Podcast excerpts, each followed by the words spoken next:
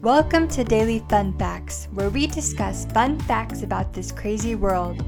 Use these newfound facts to break the ice and start an interesting conversation. Happy learning, everyone! Bree, what are your plans for Halloween this year? Will you dress up in costume? Yes, I'm going as a zombie. I will put on some tattered clothes and paint my face gray. I might also use some makeup to paint a few bloody wounds here and there. But I don't plan to go out trick or treating in my costume. I'll stay home and hand out candy to all the cute neighborhood trick or treaters who ring my doorbell. Good idea. Zombies are very popular these days.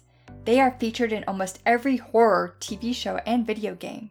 Exactly. I won't need to put in much effort at all for people to know I'm a zombie. If I just write the phrase The Walking Dead or The Last of Us on my shirt, everyone will know what I'm dressed as right away. The Last of Us?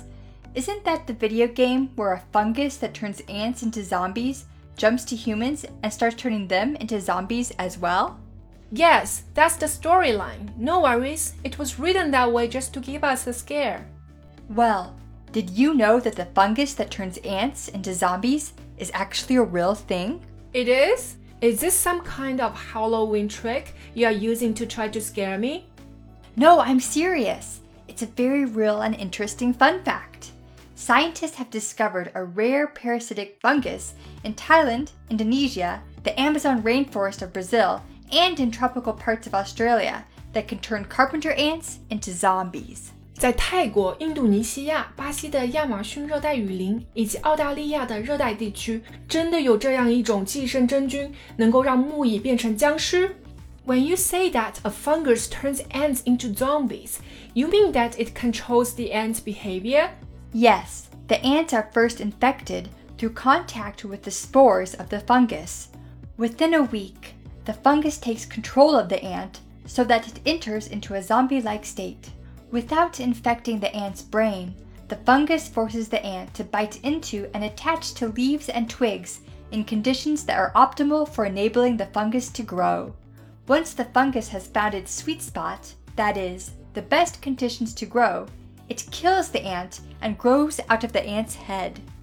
木蚁首先通过与真菌的孢子接触而被感染，在接下来的一周之内，真菌就能控制蚂蚁的行为，使它进入僵尸状态。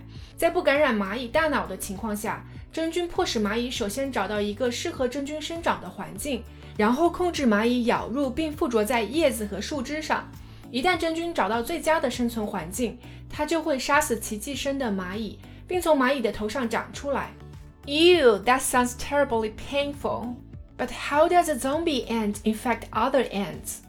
Well, according to researchers at the University of Pennsylvania, after the fungus erupts out of the head of the ant, it grows a fruit that contains fungus spores. In pictures I've seen, it looks like a stalk with a capsule shaped spore sac on the end has grown out of the head of the ant. Once fully grown, the fruit disperses fungus spores into the air. In the rainforest, the spores fall to the forest floor and infect other ants of the same species, turning them into zombies one by one. 原来，当真菌从蚂蚁头上长出之后，它将继续生长，直到长出一个类似球状、包含真菌孢子的水果。等到植物完全长大之后，水果就会破裂开，让真菌孢子在空气中传播开来，从而感染更多的蚂蚁，使它们变成僵尸。Stop it, Angia! I have a creepy image of a fungus growing out of the head of an ant, and it's going to give me nightmares. If the fungus is able to jump to humans like in the video game, we could be in for a zombie apocalypse. I don't want a fruit growing from my head. Okay, okay, don't freak out. There's no need to worry about an apocalypse. The fungus only attacks some species of carpenter ant, so not even every type of ant. At that rate, the likelihood that it will one day be able to infect a human is very low. Well, that's a relief. 该寄生真菌仅仅只能感染两类木蚁，对于大部分蚂蚁来说其实是无害的，对人类更是没有任何影响。But I think I will finish my Halloween plans later. Your fun fact has made me quite drowsy. So you mean because you're so bored, you have zombied out? Yeah, I've zombied out, but not because I'm bored. You've just certainly made me feel like a zombie. So everyone, there's your fun fact of the day. Let's go over some of the vocabulary and phrases from this dialogue.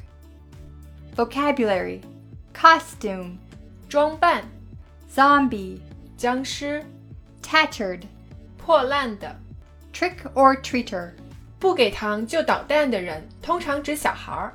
The Walking Dead, 欧美电视剧《行尸走肉 The Last of Us,》、网游《美国末日 fungus,》、菌类、 storyline, 故事情节、 parasitic, 寄生的、 carpenter ant, 木蚁、 infect, 感染、 spore, 真菌孢子、 optimal, 最佳的、 sweet spot, 最佳状态、最佳环境、 erupt, 爆发、 stalk, 茎、梗、 capsule, 胶囊、 disperse, 散播、 creepy, 怪异的、令人毛骨悚然的。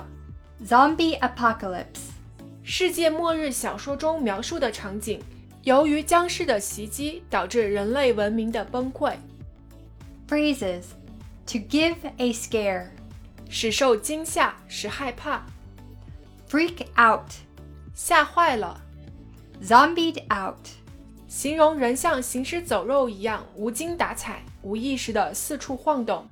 All right, join us next time for another fun fact to help break the ice. 好了，这就是我们今天的有趣常识分享。如果喜欢我们，请别忘了点击订阅。拜拜，咱们下期再见。